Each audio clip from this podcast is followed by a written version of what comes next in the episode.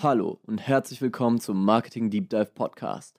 Hier erfährst du Tipps, Tricks, News und Strategien von erfolgreichen, praxiserfahrenen Marketern und Brandexperten, die dein Marketing und Branding auf das nächste Level heben.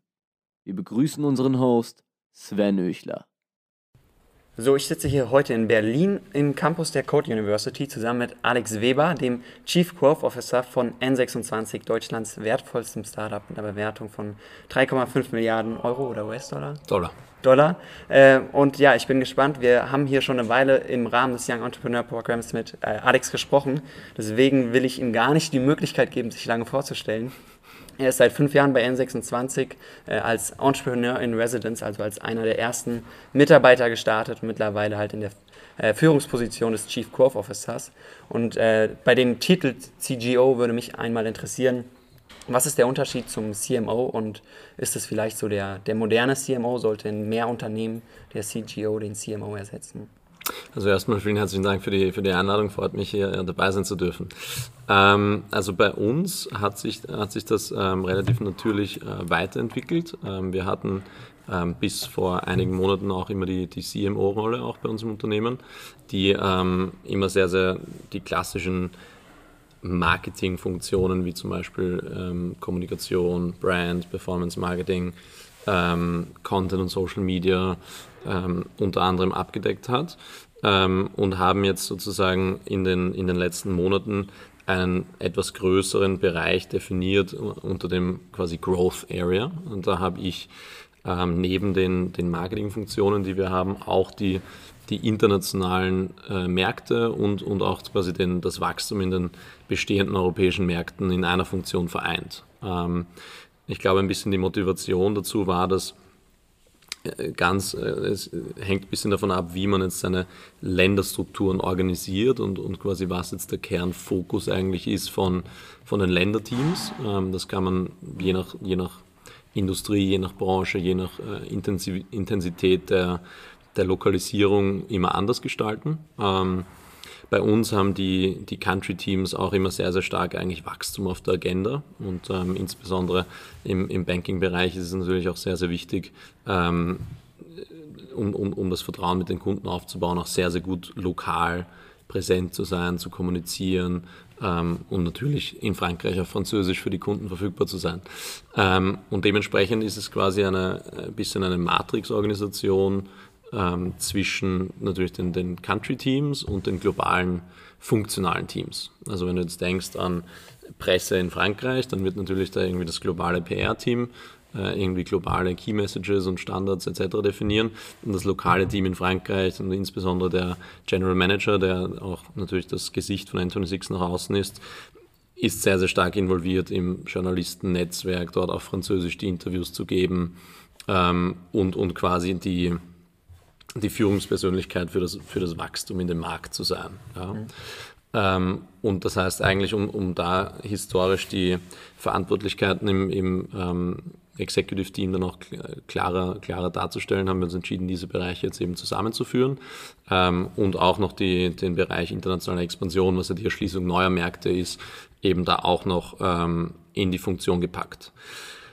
Das heißt, im Wesentlichen geht es darum, wie, wie kann man in also die Mission des Growth Teams, wenn man so will, ist, wie, wie kann man N26 dazu bringen, in den bestehenden und in den neuen Märkten eigentlich zur, zum Leading Digital Banking Player ähm, zu, zu, zu growen. Also auf Englisch gesprochen, to grow N26 to the leading digital mobile uh, digital banking brand uh, in, in all of our new and existing markets.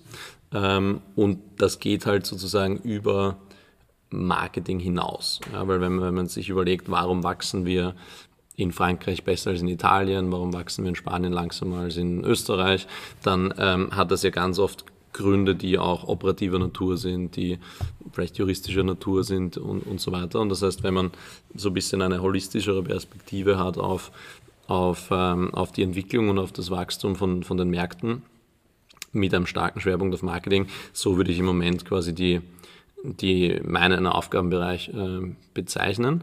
Wenn ich jetzt ein bisschen mir anschaue, wie, wie vielleicht andere Technologieunternehmen oft irgendwie so Growth Teams definieren, dann ist das sehr, sehr oft die Schnittstelle zwischen quasi Marketing, Produkt, Technologie und Data. wo man dann äh, ganz, ganz spezifische äh, Acquisition und Engagement Loops ähm, quasi sich anschaut und und mit, mit Experimenten da versucht, eben Viralität zu erzeugen zum Beispiel. Also ich glaube, ganz viel von Wachstum heutzutage geht halt auch über, wie, wie strukturierst du deine Website, wie ist der SEO-Traffic, wie machst du das Performance-Marketing, wie optimierst du das, wie misst du das. Und aus dem Grund ist es sehr, sehr nah eigentlich am, am, an der Technik, sehr, sehr nah an, an, am Produktmanagement auch. Wie kannst du im, im Produkt gewisse Prompts einbauen, dass der Kunde wieder in die App kommt oder, oder ähm, auch seine Freunde weiterempfiehlt. Also du hast halt eine extrem extrem enge Schnittstelle zwischen, zwischen ähm, Produkt, Technologie, Marketing und Data. Und das heißt, ähm, traditionell gibt es da, gibt's da oft auch die Abgrenzung zwischen was ist Marketing, was ist Produkt und irgendwie was ist dann auch Growth, was mhm. so ein bisschen da auch der, äh, der gemeinsame Nenner manchmal ist. Ja. Ne? Also aus deiner Erfahrung ähm, hat es jetzt für euch auf jeden Fall Sinn gemacht, den CMO zum CG, CGO zu entwickeln? Naja, also ist jetzt quasi zehn Wochen her, also ich ja, glaube, es okay. ist zu früh, um, um darüber jetzt irgendwie schon zu resümieren. Ähm, ich glaube, was die insgesamt, wenn man sich anschaut, wie bei uns die Verantwortlichkeiten im Executive Team verteilt sind und, und wie quasi die Bereiche definiert sind, dann, dann hat es jetzt schon mehr Klarheit und Konsistenz gebracht. Ähm, die Ergebnisse werden dann, äh, werden dann hoffentlich folgen und, ja. und äh, in sechs bis neun Monaten dann kann man, kann man darüber resümieren. Mhm. Es haben sich ja nicht nur die Titel weiterentwickelt, sondern auch äh, das Marketing. Du bist ja von Anfang an dabei oder die, die Wachstumsaktivitäten. Ähm, nimm uns mal mit so auf die Evolutionsreise. Wie, wie hat das begonnen? Was habt ihr am Anfang gemacht? Äh, war da extrem performantes Marketing wichtig? Mittlerweile macht ihr auch viel viel Bannerwerbung an U-Bahn-Stationen und so. Wie hat sich das entwickelt? Mhm, mhm. Also grundsätzlich, wenn ich jetzt äh, über die letzten fünf Jahre nachdenke, dann war ähm, im ersten Jahr oder in den ersten zwei Jahren war fast organisches Wachstum der ausschließliche Treiber. Also wir haben da sehr, sehr wenig ähm, eigentlich investiert oder ausgegeben im Marketing. Also es war immer die, die, das starke, starke Übergewicht an die starke Mehrheit sozusagen von Kunden, die zu uns gekommen sind, sind über Empfehlungen zu uns gekommen, haben in der Presse von uns gehört, haben von ihren Freunden äh, sozusagen da, davon gehört. Und ähm, das hat sich sozusagen im, im, im Laufe der Zeit haben wir das ähm, mit, mit Performance Marketing ein bisschen sozusagen äh, ergänzt. Also wo man irgendwie gesagt hat, ähm, wenn, man, wenn man in Performance ausgibt, dann können wir auch noch für einen sehr, sehr, sehr günstigen CAC sinnvoll Kunden akquirieren eigentlich, weil halt unser Produkt und die ähm, das Wertversprechen von N26 quasi in den verschiedenen Märkten doch so attraktiv war im Gegensatz zu anderen ähm, Direktbanken und, und generell Banken, dass, dass es da eigentlich sehr, sehr einfach war für uns auch, auch kostengünstig Kunden zu akquirieren. Das heißt, das war auf jeden Fall im, äh, ich würde sagen, in, in, in dem, seit dem dritten Jahr für uns auch ein, ein wesentlicher wesentlicher Treiber. Es ist nach wie vor zum Glück so, dass der, die Hälfte unserer Kunden oder mehr als die Hälfte unserer Kunden immer noch organisch zu uns kommen. Ähm, und dann vor zwei Jahren haben wir halt langsam angefangen, auch eben in, in unsere Brand zu investieren und ähm, haben uns dann äh, über die verschiedenen Iterationen mit den, äh, mit den Out-of-Home-Kampagnen auch, ähm, auch, auch da sozusagen die Visibilität erhöht. Ich glaube, das ist auch immer ein, ein Faktor von, von Vertrauen. Ich glaube, ähm, ganz viele digitale Player machen auch Out-of-Home-Werbung, obwohl die Zielgruppe sehr, sehr digital affin ist, weil das doch dann oft so das Gefühl ist, aha, das ist mhm. echt. Ja. Oder ähm, und, und dadurch halt insgesamt äh, haben wir da auch relativ relativ positive Ergebnisse gesehen. Also dass einfach die, die Tatsache, dass wir da auch rausgegangen sind, ähm, hat, hat einfach auch weiterhin zu unserer Entwicklung des Wachstums beigetragen. Ähm, und ist natürlich auch ein Anfang für uns, wirklich eine Brand aufzubauen, weil wir haben äh, schon natürlich das langfristige Ziel, ähm, quasi die, die erste Bank quasi zu, zu gründen, die wirklich weltweit agiert und weltweit auch von, von Kunden geliebt wird, ähm, was ja, glaube ich, schon eine sehr, sehr starke, ähm, starke Ambition ist, wenn man an Brands von Banken denkt. Äh, wir haben da eben einen anderen Ansatz und wollen, ähm, wollen halt wirklich schauen, dass, dass, dass wir ähnlich wie andere Technologieunternehmen, die andere Bereiche verändert haben, einfach einen komplett anderen Bezug zu Kunden auch aufbauen. Und das lebt halt auch über, wie man da kommuniziert und, und wie man auch quasi visuell ähm, auch rausgeht. Also deswegen ja. ist das für uns ähm, natürlich neben den, den Benefits der, der gesteigerten Awareness und, und somit auch der Kunden, die sich anmelden, schon auch ein, ein äh, zu einem gewissen Grad ein Selbstzweck, auch wirklich diese Marke aufzubauen und dieses mhm. Vertrauen aufzubauen äh, für die Langfristigkeit. Was ist heute euer äh, günstigster Akquisitionskanal? Also der günstigste ist immer, immer die Empfehlung, weil die ist kostenlos. Ähm, und, und genau, und ansonsten haben wir im, im, im, im ähm, äh, SEM-Bereich, also Paid Search oder auch in den Affiliate-Plattformen, wo man eben verschiedene ähm, nach Bankkonten suchen kann, etc., eigentlich relativ, relativ gute, gute Akquisitionskosten. Mhm. Ähm, ja, das sind so von den Performance-Kanälen zwei von denen, die immer eigentlich sehr, sehr gut funktioniert haben. Ja. Mhm. Du hattest kurz visuell angesprochen. Stimmt das Gerücht, was ich mal gehört habe, dass ihr getestet habt, äh, wie groß der Abstand von den Strichen von dem Logo zu, dem, zu den Buchstaben N26 ist? Äh, das ist vielleicht vor meiner Zeit im Marketing gewesen. Also das Gerücht habe ich, habe ich tatsächlich noch nicht gehört, aber wir, wir haben grundsätzlich schon eine sehr, sehr starke Experimentierkultur. Also es ja. würde mich nicht wundern, wenn, wenn, wenn da ein Funken Wahrheit dran ist. Ja, okay. Wie ist euer Funnel heute strukturiert? Über welche Kanäle kommt man das erste Mal in der Regel mit euch in Kontakt und mhm. wie ist dann der Funnel ja. strukturiert?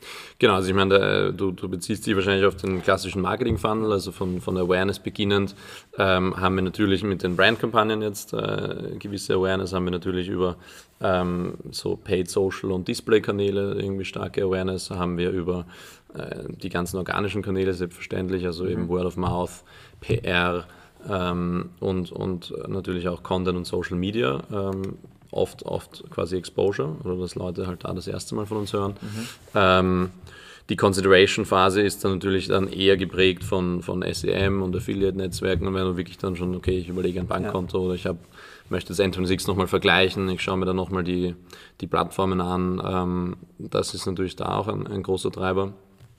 Und Genau, und dann die, die Conversion, die ist, wie gesagt, entweder dann auch über die organischen Kanäle oder man kommt dann über diese Kanäle zum Abschluss und Conversion bei uns bedeutet dann natürlich auch, ähm, nur weil du jetzt dann irgendwie gesagt hast, du machst jetzt ein Sign-up oder du fängst bei uns an, das heißt, resultierst du ja noch nicht in einem äh, na, äh, quasi aktiven Kunden bei uns, weil, weil du natürlich bei uns Verifikationsprozess hast, Know Your Customer, du hast den, den Kartenversand, du mhm. hast das das Thema, dass du das erste Mal Geld aufs Konto überweisen musst, bevor du das wirklich dann auch aktiv nutzen kannst. Das heißt, wir haben schon einen für, für das Bankwesen sehr einfachen Funnel, aber es ist trotzdem was anderes als ein E-Commerce-Funnel.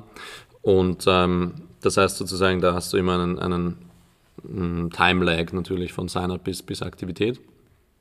Und ähm, sobald die Kunden dann aktiv sind, geht es uns natürlich sehr, sehr stark darum, wie schaffen wir es, dass die Kunden ähm, irgendwie 10 Transaktionen in den ersten 35 ja. Tagen machen. Wie schaffst du es, dass sie das erste Mal diese Experience haben, wo sie mit der Karte bezahlen, die Push-Nachricht in Echtzeit bekommen und quasi diese, den, den Value von unserem Produkt halt so schnell wie möglich einmal erfahren, ähm, weil wir da halt sehen, dass wenn du, wenn du äh, irgendwie eine gewisse Anzahl von Transaktionen in den ersten Wochen und Monaten machst, du auch viel wahrscheinlicher halt langfristiger mhm. aktiver Kunde bleibst. Also da ja. versuchen wir dann über ähm, verschiedene äh, Engagement ähm, Measures und Customer Education halt auch dazu beizutragen, dass die Kunden den, das, das Produkt halt ausprobieren. Ja.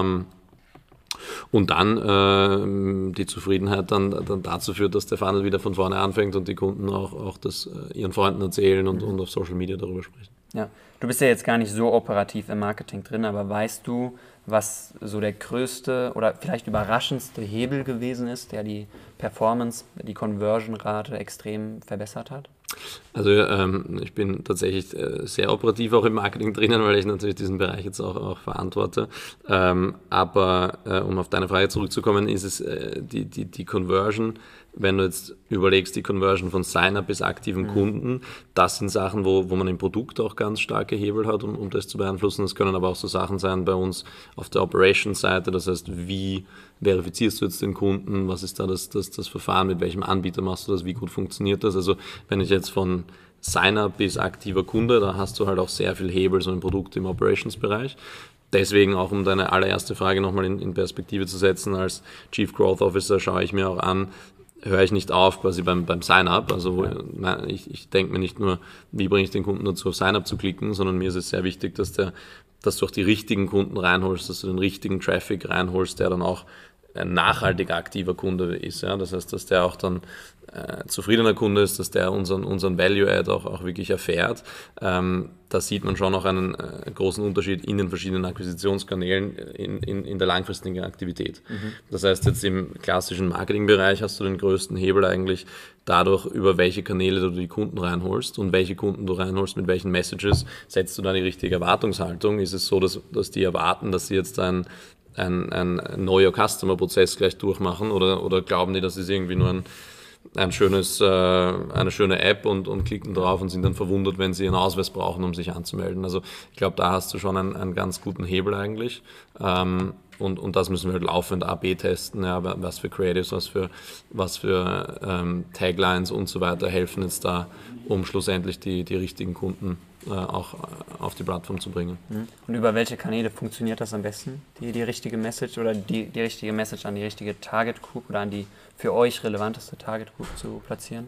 Ich glaube, am Ende des Tages ist es schon so, dass wir, dass wir die Hypothese haben, dass ähm, Kunden, die von Kunden geworben werden oder durch so Word of Mouth, dass da die, die Incentivierung, diesen Anmeldeprozess auch zu Ende zu bringen und das Produkt aktiv zu nutzen, dass die schon sehr, sehr hoch ist. Also wenn man ja. sich jetzt anschaut, Kunden, die über, über Weiterempfehlung oder organisch kommen, die haben grundsätzlich schon eine, einen stärkeren Intent und dadurch ja. auch eine bessere ähm, bessere Conversion durch den Funnel. Ja. Habe ich letzt übrigens auch gemacht. Ja, okay, cool, super.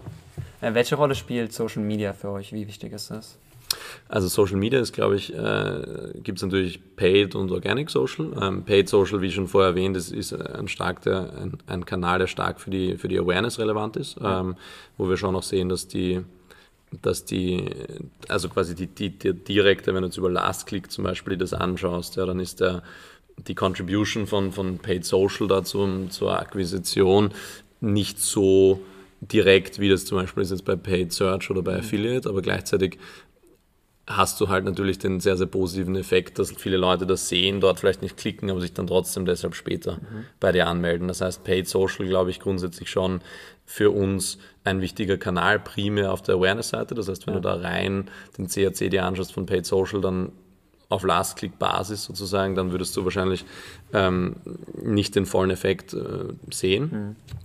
Ähm, genau, das, das, äh, das heißt, das ist auf der Paid-Social-Seite. Auf der Organic Social ist es für uns eigentlich sehr, sehr wichtig, dass wir äh, mit unserer Community halt auch in, in, in Austausch gehen und, ja. und, da sind wir, glaube ich, können wir auf jeden Fall noch besser werden. Also mhm. wir haben jetzt ähm, unser Social Media Team da äh, auch vor, vor ein paar Wochen äh, eine neue Person bei uns angefangen, die das auch übernimmt. Ähm, und, und da hoffe ich, dass wir eben noch viel, viel stärkere Aktivität treiben und viel stärker in die, in die Diskussion einsteigen mit unseren Kunden. Und ähm, genau, ich glaube, da haben wir auf jeden Fall noch, ähm, noch, noch Luft nach oben. Mhm. Also nutzt ihr organisches Social Media eher, um bestehende Kunden noch enger an die Marke zu binden? Ja, also wir, ich meine, wir, wir, es ist nicht so, dass wir da, dass wir da, dass wir da nichts machen. Im Gegenteil, also wir, wir nutzen es aber eher so, um heutzutage, um, um eher so halt News quasi auch äh, ja. rauszubringen. Also wenn es ja. ein neues Produkt launchen, wenn jetzt ähm, wir auf einer Konferenz vertreten sind und so weiter. Aber ja. ich glaube, wir könnten da noch, noch eine Spur ähm, interaktiver einfach auch in den Dialog einsteigen. Also wir haben natürlich auch ein Social Care Team, das, das so individuelle Anfragen von Kunden mhm. beantwortet natürlich, also die auf unserer Facebook, Twitter Seite halt Fragen stellen, so quasi Support, ähm, so One-to-One -one. und ähm, aber quasi dieses proaktive ähm, rausgehen und, und, einfach das Engagement suchen. Da, da werden wir uns, äh, was natürlich ganz eng mit dem Content Marketing auch verbunden ist, ja. ähm, da, da werden wir auf jeden Fall uns äh, uns, uns noch steigern in den nächsten Monaten. Ja. Ja, bin ich gespannt auf die Entwicklung. Äh, nicht nur N26 hat sich in der Zeit weiterentwickelt, sondern auch du selbst. Du bist ja auch noch sehr, sehr jung und hast äh, die letzten fünf Jahre eine spannende Reise mitgemacht. Was war so dein persönliches, wichtigstes Learning, was du mitgekommen hast?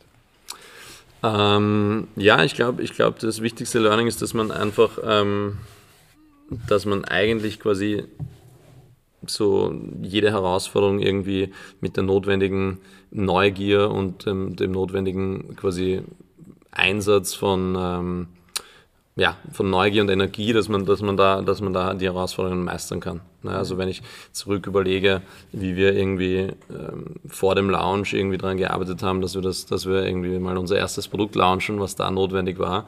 Ähm, und, und dann zum Beispiel äh, Thema Banklizenz, wie wir die, wie wir die bekommen haben, da, da hat niemand dran geglaubt, aber wir haben immer gewusst, ähm, wir kriegen das hin.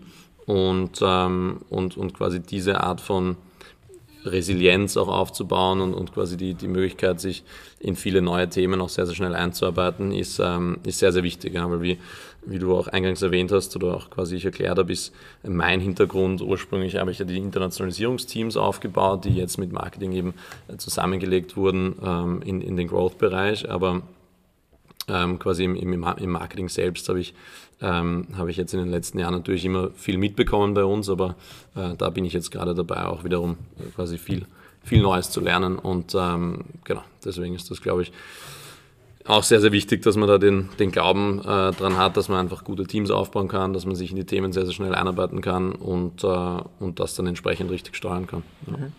Du hattest vorhin schon angesprochen, äh, dass du auch gerne und viel liest. Hast du so zum Abschluss noch ein oder zwei Buchempfehlungen für die Zuhörer?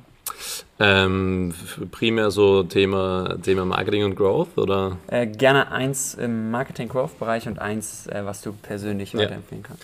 Ähm, also ich glaube so, ja okay, also vielleicht, vielleicht drei verschiedene. Ich würde sagen, für Leute, die an, an modernen Growth-Organisationen und, und Growth interessiert sind, das ist zwar kein Buch, aber ist, ist unfassbar guter äh, Online-Content, ist von Andrew Chen. Ähm, also wenn ihr einfach googelt Andrew Chen, ähm, der war mal bei Uber Head of Growth ähm, und ist jetzt Partner bei Andresen Horowitz. Und er ist, glaube ich, so weltweit so ziemlich der Meinungsführer, wie man Growth Teams strukturiert, warum geht der Trend in die Richtung. Also so viel von deiner ersten Frage, der war auf jeden Fall eine große Inspiration für mich und, und quasi, wie schaut man sich die Growth-Metriken an, wie muss man da zusammenarbeiten, cross-funktional. Also das ist auf jeden Fall, glaube ich, jemand, der, der dieses ganze Thema Growth so wie wir es jetzt heute äh, definieren, mitgeprägt hat, deswegen und sehr gute Ansätze hat.